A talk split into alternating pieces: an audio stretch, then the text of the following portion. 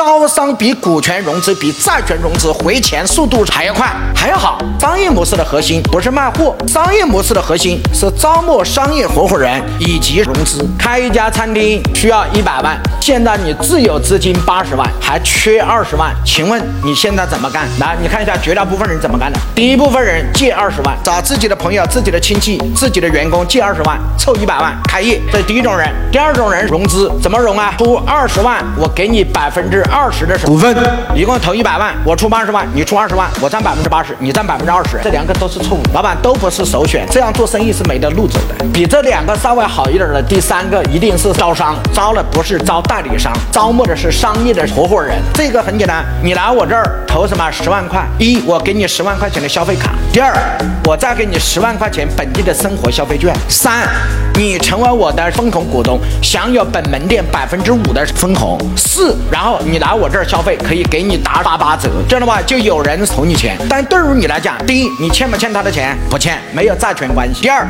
你有没有稀释你公司的所有权？没有。有没有稀释你公司的经营权？没有。呃，各位老板同意吗？招商也可以获得现金，招商比股权融资比债权融资回钱速度还要快还要好。那关键是你会不会？所以最好的是做项目做融资，这是最好的。项目融资的代价就是非常简单，它既不是招商，也不是股权融资，也不是债权融资，它是一个非常明确的项目融资，也就意味着我手上有这个项目，我准备怎么做，你投钱之后，我给你怎么分，没有任何其他中间的代价。能把项目讲得好，并分析得好，并把它路演得好的人，都是高手。所以这是我大家分享的是招募合伙人和融资，所以这是什么商业模式？